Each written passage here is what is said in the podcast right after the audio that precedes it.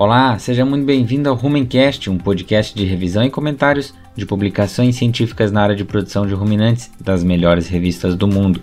Quem fala é Tomer Durman e espero te ajudar a facilitar o acesso de bons trabalhos na atualização científica. Não deixe de conferir conteúdo exclusivo no arroba Rumencast no Instagram, onde você pode deixar perguntas e sugestão de temas. Se você vê valor no conteúdo do Rumencast e quer que o conhecimento das publicações científicas continue chegando ao campo e aos profissionais da área, ajude o Rumencast compartilhando com colegas da área que possam se beneficiar dos conteúdos. Indique o Rumencast para alguém que não conhece esse podcast ou para alguém que não saiba o que é um podcast. O crescimento da plataforma depende muito de você que apoia essa ideia.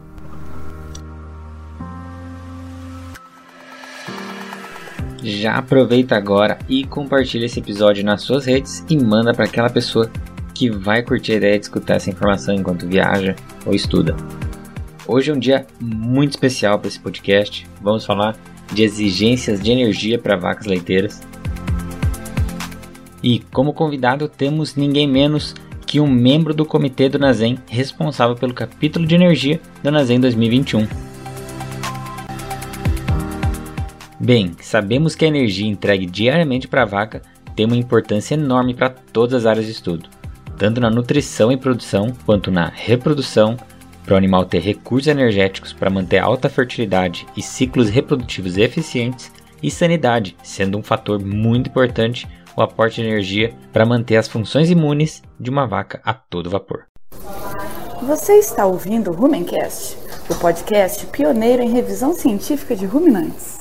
Um artigo que tem muito a agregar nesse tema e vai ser comentado nesse episódio tem o título Estimativas de parâmetros genéticos para comportamentos alimentares e sua associação com eficiência alimentar de vacas holandesas.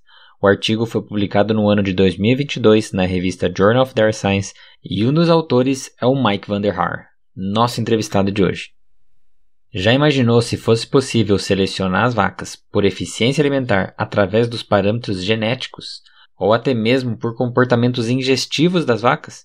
Foi o que esse grupo propôs.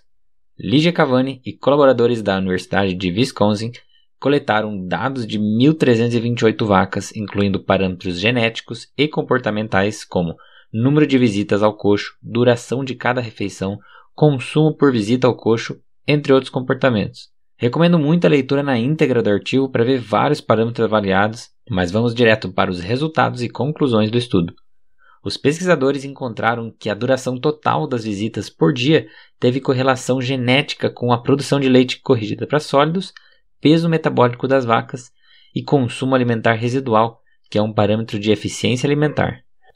Num resumo geral, encontraram que mensurar padrões de comportamento pode ser útil para selecionar vacas mais eficientes, sendo que vacas que vão mais vezes ao dia ao coxo e comem de maneira mais lenta por visita ao coxo são mais eficientes na produção do que vacas que visitam menos o coxo e comem muito rápido, segundo esse levantamento.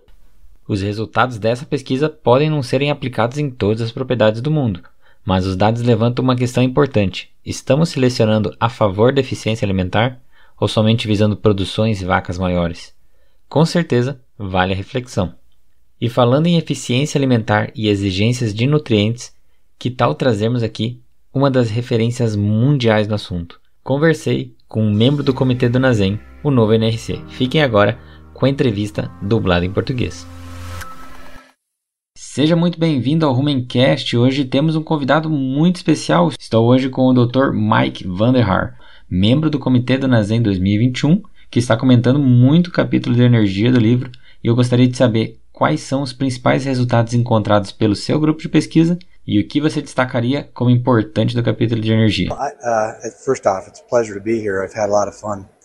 Primeiramente, é um prazer estar aqui. Tem sido muito divertido.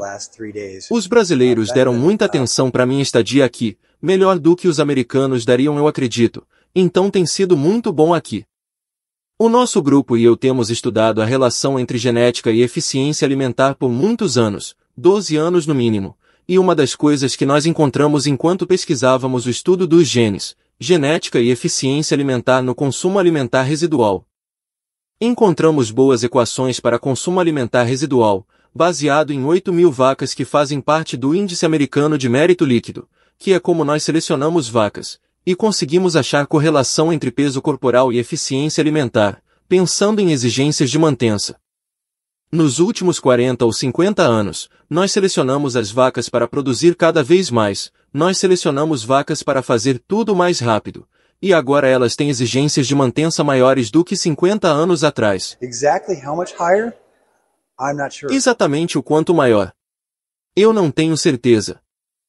Provavelmente no NRC nós falamos 25% maior do que antes, isso em exigência por peso corporal metabólico, então a cada unidade de peso metabólico, 25% maior, eu suspeito que seja mais do que isso.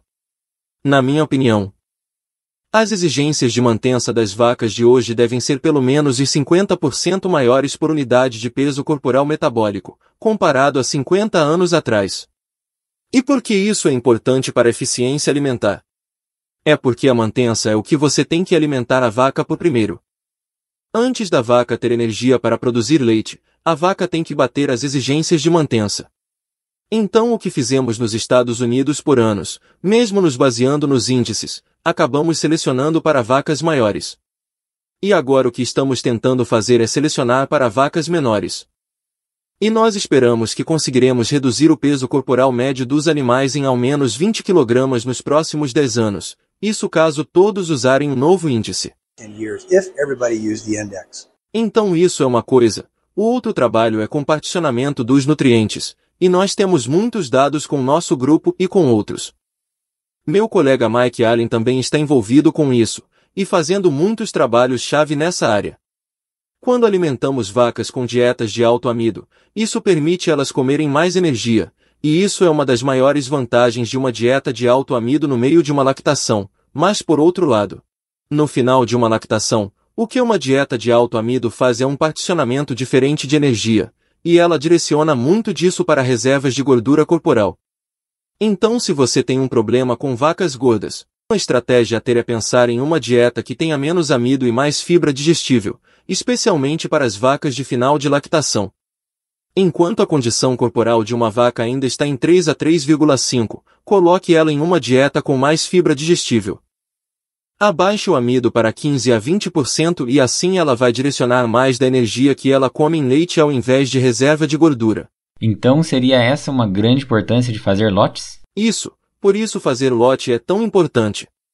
Bem, o que nós fazemos muito nos Estados Unidos, e adoraríamos ver muitas pessoas fazendo também, é ter um lote de pós-parto, nas primeiras três semanas eu diria. Quando o consumo começar a subir e ela estiver preparada para aumentar a ingestão com vindas mais agressivas ao coxo, coloque ela no lote de alta, ou lote de pico como chamamos. Essa dieta pós-parto tem que ser mais baixa em amido. Muita fibra digestível, mas mantenha o nível de fibra baixo, como 20% de FDN de forragem. E ao longo da lactação, quando ela atingir um score de condição corporal de 3 ou 3,5, não importa a sua produção, coloque ela num lote de mantença, ou lote de final de lactação, onde focamos em ter muita fibra digestível e bem mais baixo amido. Então faz sentido. O primeiro grupo focamos em saúde, o segundo grupo focamos em produção e o terceiro grupo é focado em não deixar elas chegarem próximo do parto gordas. Sim, mas outra coisa importante, o último grupo, não deixamos elas ganharem score dando muita forragem para elas, mas aí a produção pode cair. Mas, se você der fibra com alta digestibilidade no lugar de amido, você pode manter a produção, porque você não provoca picos de insulina com sua dieta. Assim dá para manter a produção sem adicionar score nessas vacas no final da lactação. Nós colocamos muito dessas informações no capítulo de energia, não está no modelo, não está no software. Mas essa é uma parte muito importante do capítulo de energia. Nesse capítulo uma das alterações mais importantes como mencionei, foi esse aumento nas exigências de mantença. Outra mudança importante é como calculamos o valor energético de um alimento. E para isso, agora a maioria dos laboratórios de alimento nos dão informação do nível de amido. Dietas com alto nível de amido reduzem a digestibilidade da fibra, e essa consideração está inclusa no suprimento de energia possível de uma dieta. E essas são as duas grandes mudanças nesse tópico. Amido reduzindo a digestibilidade da fibra, e nas exigências o aumento para a mantença. Muito bom, obrigado demais por fazer parte desse episódio do Rumencast. Gostaria de deixar algum recado para os produtores brasileiros e nutricionistas de vaca leiteira? Claro. Boa sorte nos seus negócios. Espero estar de volta no próximo ano em janeiro. Se tivermos a oportunidade, ficarei feliz em conversar com vocês.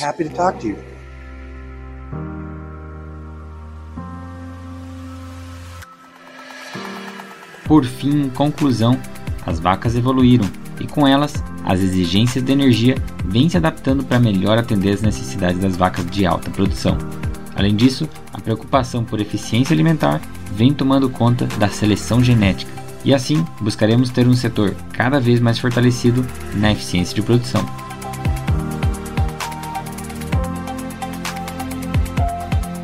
Não esqueça de curtir e compartilhar esse episódio nas suas redes sociais. O Rumencast depende de você que apoia essa ideia. Bom, me despeço desse Rumencast, espero que tenha agregado em seu conhecimento. Agradeço a atenção e lhe aguardo nos próximos episódios do Rumencast, sua nova forma de ler artigos científicos. A todos, uma ótima semana. Tchau. Obrigado. E aí, vamos junto?